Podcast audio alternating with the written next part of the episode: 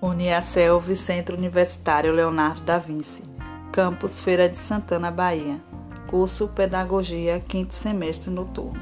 Discentes Daiane Achieta e Ana Paula Ferreira. Apresentação do podcast para a disciplina Estágio Curricular na Educação Infantil. Docente Neumara Maria dos Santos. Feira de Santana 2020. Projeto de extensão Práticas Virtuais de Contação de História. Contar história é um hábito antigo, que foi se modernizando e atualmente é uma prática muito utilizada por professores nas escolas. É por meio delas que aprendemos mais sobre o mundo e acontecimentos que marcaram gerações e diferentes culturas. Nelas encontramos fontes inesgotáveis de conhecimento. No universo infantil não é diferente. As histórias trazem benefícios para as crianças que vão desde o desenvolvimento da linguagem, da criatividade, da escuta, estimulando também a imaginação. As histórias podem nos transportar para um mundo onde tudo é possível.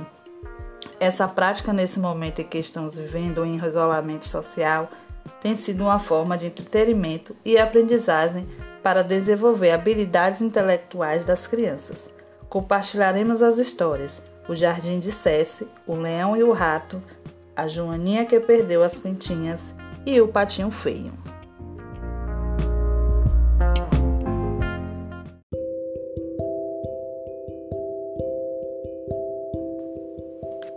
O Jardim de Cessi, autora Jerusa Rodrigues Pinto. Cessi era uma gatinha que gostava muito de flores. Todos os dias ela cuidava do seu jardim. No jardim de Cessi morava um beija-flor, de bico comprido, a borboleta e a abelhinha que trabalhava o dia inteiro sem se cansar. Cesse um dia acordou muito doente e não pôde cuidar do seu jardim. As flores sentiram a falta da gatinha, que sempre cuidava delas. Quando o sol ficou muito quente, as florzinhas começaram a ficar tristes e a murchar. Os bichinhos que ali moravam no jardim olharam para o céu à procura de uma nuvenzinha. Nisto, eles avistaram a nuvem carregadinha de chuva. Os bichinhos chamaram: Ó oh, nuvenzinha de chuva, jogue um pouquinho de água sobre as florzinhas no jardim, elas estão morrendo de sede. Me ajude, disse ela. Os bichinhos começaram a empurrar a nuvenzinha até o jardim.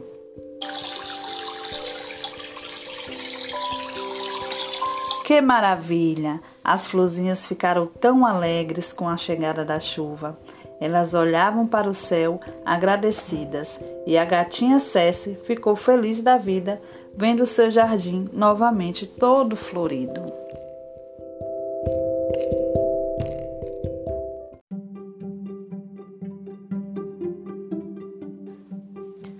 O Leão e o Rato, autor Esopo.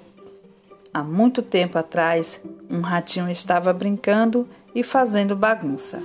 E também fazia muito barulho, quando de repente o leão, o rei dos animais, acordou com um barulho.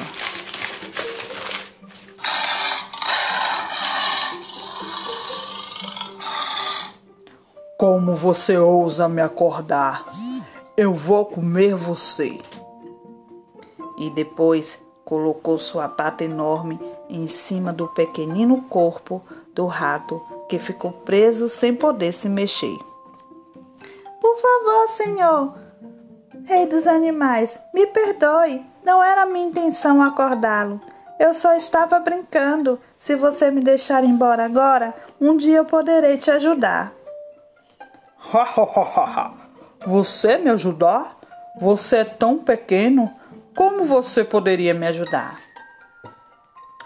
Está bem, eu vou deixar você ir. Você é tão pequeno mesmo, não vai fazer diferença.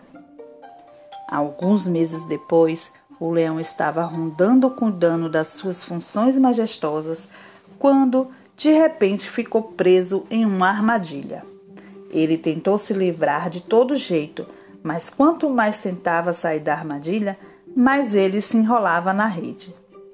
Por sorte, o ratinho passando por lá viu o que tinha acontecido com o leão. O rei dos animais estava enrascado. O rato ficou feliz por finalmente conseguir ajudar o leão. Correu e começou a roer as, as redes. Eu não acreditei que você fosse capaz de me ajudar, mas eu estava errado. A partir desse dia, o leão e o rato se tornaram grandes amigos.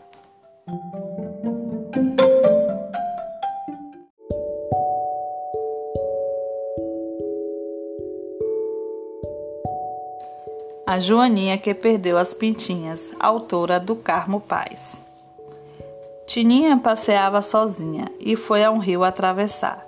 Escorregou no galho seco, começou então a gritar: Socorro, socorro, eu não sei nadar. Na água se debatia, pois não sabia nadar. Virou as asas para baixo e começou a remar. Quando alcançou a margem, começou a caminhar Precisava voltar para casa, para a mamãe não se preocupar. Mamãe, mamãe, veja, eu voltei. Nunca mais vou me atrasar. Por favor, fale comigo, eu quero te abraçar. Você? Você não é minha filha. Não queira me enganar. Minha filha é pintadinha, volte já para seu lugar. Tininha se assustou e começou a chorar. Precisava das suas pintas para casa retornar. Voltou logo para o rio e, na esperança de encontrar todas as pintas das asas que ela perdeu ao nadar. Subiu numa folha verde para no rio navegar e todos que a encontrava parava para perguntar: Você, você viu as pintinhas que estavam na minha asinha? Se você as encontrar, faça o favor de me avisar e muito viajou a Joaninha sobre a folha a navegar. Passou embaixo da ponte, viu peixinhos a nadar. Parou para admirar a natureza e nem viu o tempo passar. Viu o sol se esconder e o céu todo a se estrelar. E só se deu conta de si quando foi lançada ao mar. Onde estou? Que água é essa? Que fica só a balançar. Agora vai ficar mais difícil as minhas pintinhas encontrar. Saiu andando na areia, cabisbaixo a soluçar. Esbarrou em um sapato e elevou seu olhar. Um jovem pintava um quadro que retratava o mar. Tinha um barco lá no fundo e gaivotas a voar. O pintor pegou Tininha e pôs na palma da mão. Você não é borboleta, você não é camarão, você não é siri, quem é você então? Sou apenas uma joaninha que perdeu suas pintinhas. Se você me ajudar, não posso voltar para casa. E o pintor, tão cuidadoso, começou a trabalhar. Tinha um sério compromisso a Joaninha ajudar. Com a tinta e seu pincel, começou a desenhar as pintas de suas asas para a Tininha se alegrar. A amiga inseparável correu na frente para avisar. Dona Joana, Dona Joana, sua filha vai chegar. Prepare uma grande festa que vamos comemorar. Tininha já está de volta para seu querido lar. E a mãe correu à frente para sua filha abraçar.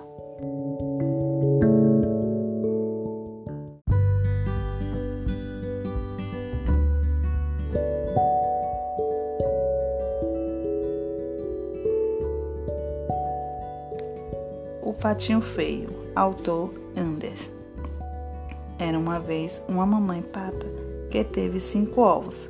Ela esperava ansiosamente pelo dia em que seus ovos quebrassem e deles nascessem seus queridos filhos.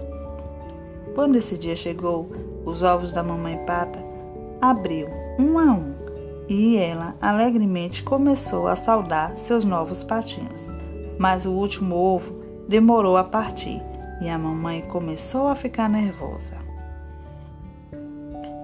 Finalmente a casca quebrou e, para a surpresa da mamãe pata, de lá saiu um patinho muito diferente de todos os seus outros filhos.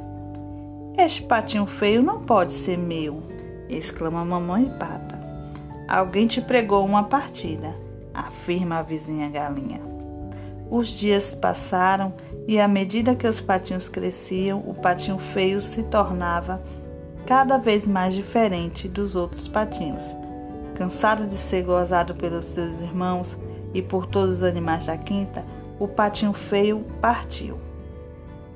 Mesmo longe da quinta, o patinho não conseguiu paz, pois os seus irmãos perseguiam por todo lado, gritando: És o pato mais feio que nós alguma vez vimos.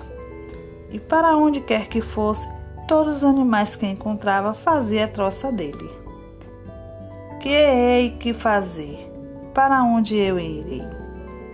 O patinho sentia-se muito triste e abandonado. Com a chegada do inverno, o patinho cansado e cheio de fome encontra uma casa e pensa: Talvez aqui eu encontre alguém que goste de mim. E assim foi.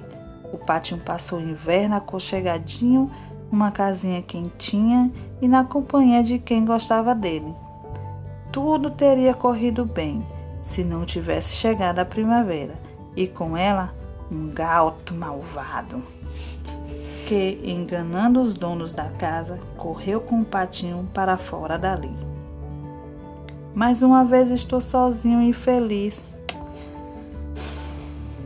O patinho seguiu o caminho e, ao chegar a um grande lago, refugiou-se junto a uns juncos e ali ficou durante vários dias.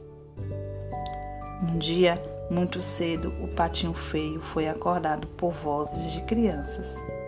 Olha, olha, um recém-chegado. Todas as crianças davam gritos de alegria e o tão bonito dizia a outra. De quem estão falar? Pensou o patinho feio. De repente, o patinho feio viu todos olharem para ele e, ao ver o seu reflexo na água, vi um grande e elegante cisne. Oh! exclamou o patinho admirado. Crianças e outros cisnes admiravam sua beleza e cumprimentavam-o alegremente. Afinal, ele não era um patinho, e sim um jovem e belo cisne. A partir desse dia não houve mais tristeza, e o patinho feio, que agora era um belo cisne, viveu feliz para sempre.